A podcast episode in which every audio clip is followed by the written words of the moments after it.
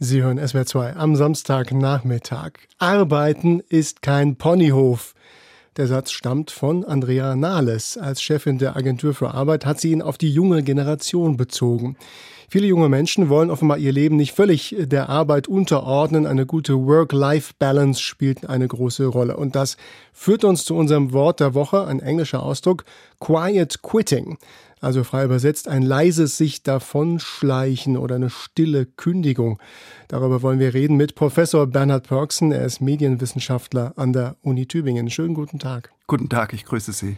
Quiet Quitting, wo kommt dieser Ausdruck eigentlich her?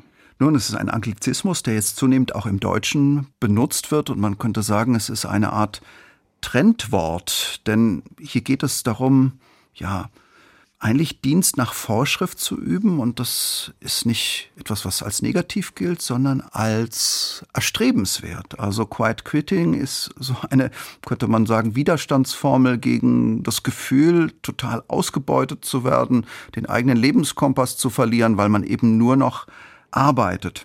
Also es geht nicht um die Verweigerung von Arbeit, da würde man in der Arbeitspsychologie dann von innerer Kündigung sprechen, aber es geht darum, eben Dienst nach Vorschrift zu absolvieren. Das Phänomen selbst ist alt, der Ausdruck selbst ist relativ neu. Früher hätte man, diese Formulierung habe ich irgendwo in einem Zeitungsartikel aus den 80er Jahren gefunden, früher hätte man von einer freizeitorientierten Schonhaltung gesprochen. Fand ich sehr hübsch als Direktübersetzung von Quiet Quitting. Ja, das ist richtig. Ich habe eingangs ja Andrea Nahles zitiert und ich könnte noch viele andere Zitate anführen. Es wird ja immer sehr heiß diskutiert über die Lebens- und Arbeitseinstellung der jüngeren Generation, also Generation Z oder mhm. auch die Millennials. Wie kommt es, dass bei jungen Leuten ja die ausgewogene Work-Life-Balance so wichtig ist, auch wenn ich damit vielleicht sogar weniger Geld verdiene? Ich meine, Sie erleben es doch auch bei Ihren Studentinnen und Studenten. Ja, also eine Ursache könnte sein, und ich vermute jetzt etwas, ich habe geguckt, ob die Jugendforscherinnen und Jugendforscher hier Aufschluss geben können, und das ist nicht der Fall. Eine Vermutung könnte sein, dass man ja in unserer Gegenwart, und das ist keine gute Nachricht, eine ungeheure Krisenverdichtung erlebt und dass so vieles, denken Sie an die Großkrisen, die uns im Moment alle umgeben und plagen, dass so vieles unsicher ist und dass das dazu führt, unter Umständen die Prioritäten neu zu setzen. Denn das heißt ja auch, wenn die Zukunft so unsicher ist, man lebt jetzt, man lebt im Hier und Jetzt. Also früher, so schreibt der Jugendforscher Klaus Hurlemann, da ging es darum, dass der Beruf vorangeht, dass man durchhalten muss, notfalls muss die Familie zurückstecken und jetzt äh, die Angst der Jüngeren ausgebeutet zu werden und deshalb eben lieber rechtzeitig die Schotten dicht machen und beim Beruf zurückstecken um in die eigene Lebensqualität zu investieren. Und das ist das Phänomen, das beobachtet wird. Meine Erklärung wäre, meine Ad-Hoc-Erklärung wäre, es handelt sich ein Stück auch um ein Krisensymptom und um eine verdeckte Zukunftsangst, die zu neuen Prioritätensetzungen in der Gegenwart führt. Hm. Nun könnte man auch einwerfen, Wohlstand wird nicht länger erarbeitet, sondern nur noch gelebt, sozusagen. Ja, kann das auf Dauer gut gehen in einer Gesellschaft oder mal plakativer gefragt, sind wir plötzlich alle faul geworden? Ach, das würde ich nicht so sagen. Ich persönlich glaube, dass die Verherrlichung der Erwerbsarbeit als das einzige Ziel ohnehin nicht unbedingt so eine wahnsinnig gute Idee ist. Sie haben Andrea Nahles zitiert, Arbeit ist kein Ponyhof. Man könnte den Bundesjustizminister Marco Buschmann von der FDP zitieren, der sagt, wir müssten doch um den Erhalt des Wohlstands kämpfen. Man könnte Markus Söder von der CSU zitieren, der sagt, also ein Fußballspiel endet auch nicht nach 80 Minuten und mit einer Vier-Tage-Woche käme man nicht durch. Sehen Sie, es ist ja die Frage, was man in sinnvoller Weise mit der eigenen Lebenszeit anfängt. Es gibt ganz viele Interviews von irgendwelchen CEOs und von wichtigen Managerinnen und Managern, die mit großer Herablassung über die Generation Z äh, sprechen. Aber deren Zukunft ist ungewiss und man wird von der Vermutung bestimmt, dass sich harte Arbeit unter Umständen nicht so auszahlt und stellt dann Lebensqualität vor Karriere, aber unter Umständen eben auch zivilgesellschaftliches Engagement, anderes Engagement vor die Karriere. Und hier sortiert sich etwas neu. Nebenbei bemerkt, viral gegangen ist dieser Ausdruck Quiet Quitting eigentlich erst im Sommer 2022 über ein TikTok-Video, das dann millionenfach geklickt wurde und sich verbreitet hat. Aber wie gesagt, das Phänomen selbst gibt es schon länger.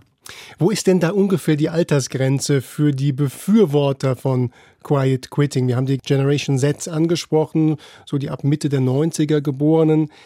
Ich muss sagen, ich bin jetzt 50, also klassische Generation X, Generation Golf, ja, wie auch immer man das nennen will. Ja. Und ich sage auch, ich arbeite, um zu leben und nicht umgekehrt. Ja. Wo gibt's da eine Grenze? Ist das die vielbeschworene Boomer-Generation oder? Ja, der sagt man ja nach, dass vor allem harte Arbeit für sie wichtig war, für ein sicheres Leben.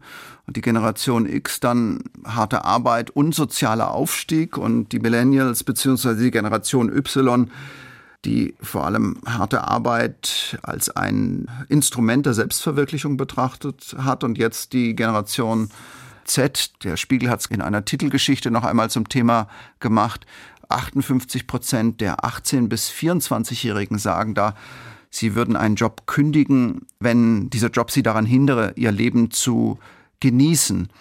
Und 38 Prozent gaben in äh, dieser Spiegeltitelgeschichte an bei einer entsprechenden Umfrage, die da zitiert werde.